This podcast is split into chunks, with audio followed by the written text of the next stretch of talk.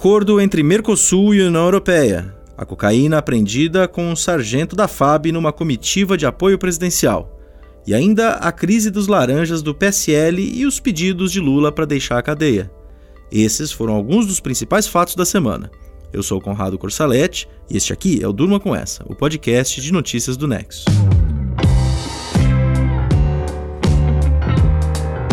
Olá, eu sou José Roberto Castro e estou hoje aqui com o Conrado Corsalete para apresentar esse podcast que vai ao ar todo fim de dia durante a semana. De segunda a quinta-feira, a gente traz para você um dos fatos mais instigantes do dia e que pode continuar a ecoar por aí.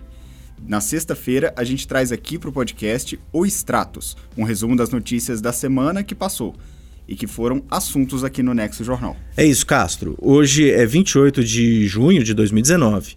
E só lembrando que o Stratos também está disponível em vídeo no site do Nexo e no YouTube.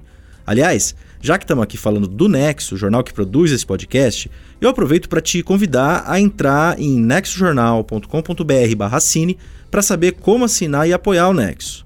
Bom, de volta para as notícias. A semana que termina foi marcada pelo quê? A semana que termina foi marcada por um acordo de livre comércio entre o Mercosul e a União Europeia. O comunicado foi feito nessa sexta pelos Ministérios da Economia, da Agricultura e das Relações Exteriores do Brasil.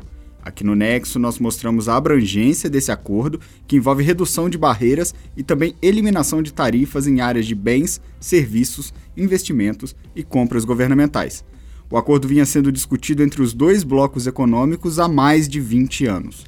O Brasil espera, com ele, aumentar de forma significativa as suas exportações. Ainda no campo das negociações multilaterais, o presidente Jair Bolsonaro participa do encontro do G20 em Osaka, no Japão, que vai até sábado. O Nexo tratou desse modelo de reunião entre países, o modelo dos Gs, a partir de um gráfico produzido por Ralph Mayer, Júlia Rocha e Ariel Tonglé. O material mostra de forma interativa que, além do G20, há outros oito grupos multilaterais que se reúnem em momentos diferentes. Vai do G4 ao G77. A chegada do Bolsonaro ao Japão foi precedida de um forte constrangimento internacional. Um sargento da Força Aérea Brasileira, da equipe que daria suporte à viagem presidencial, foi preso na terça-feira na Espanha. Ele levava 39 quilos de cocaína numa maleta. Aqui no Nexo, o Matheus Pimentel mostrou as reações oficiais e o papel do Gabinete de Segurança Institucional e da própria FAB em procedimentos que pudessem evitar episódios como esse.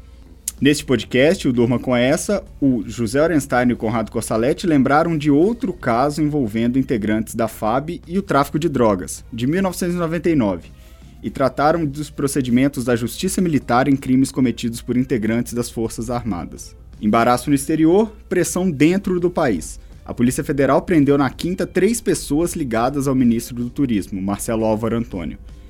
Eles são suspeitos de atuar em um esquema de candidaturas laranja para usar de forma indevida verbas públicas repassadas ao PSL mineiro via fundo eleitoral.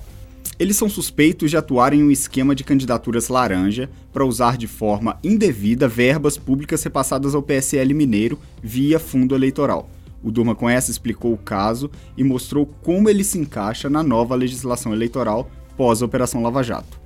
Em Brasília, o Supremo voltou a analisar pedidos de liberdade do ex-presidente Luiz Inácio Lula da Silva. O petista saiu novamente derrotado, só que o pedido de suspeição do ex-juiz Sérgio Moro ficou para ser analisado apenas em agosto. Moro condenou Lula no caso Triplex, virou ministro de Bolsonaro e agora tem sua atuação na Lava Jato colocada em xeque em razão de vazamentos de diálogos dele com procuradores da operação. Matheus Pimentel detalhou as recentes decisões do Supremo sobre Lula e mostrou o Matheus Pimentel detalhou as recentes decisões do Supremo sobre Lula e mostrou o que o tribunal ainda tem pela frente nesse caso que mobiliza a opinião pública. Ainda em Brasília, Bolsonaro revogou os decretos publicados em maio que flexibilizavam posse e porte de armas do país. O presidente, porém, editou mais quatro medidas do gênero e também mandou um projeto de lei para o Congresso sobre o mesmo tema. O André Cabete Fábio ouviu especialistas e explicou como fica o acesso a armas no Brasil depois desse movimento. Um movimento que, na prática, foi um jeito que o governo encontrou para evitar que os decretos de maio fossem derrubados pelos parlamentares e pelo Supremo. Essas e outras notícias você lê no Nexo Jornal.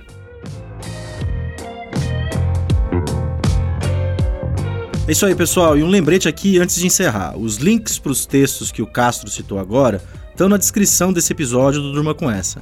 Com roteiro de Conrado Corsaletti, produção de José Einstein José Roberto Castro e edição de som de Maurício Abad, a gente fica por aqui. Até a próxima.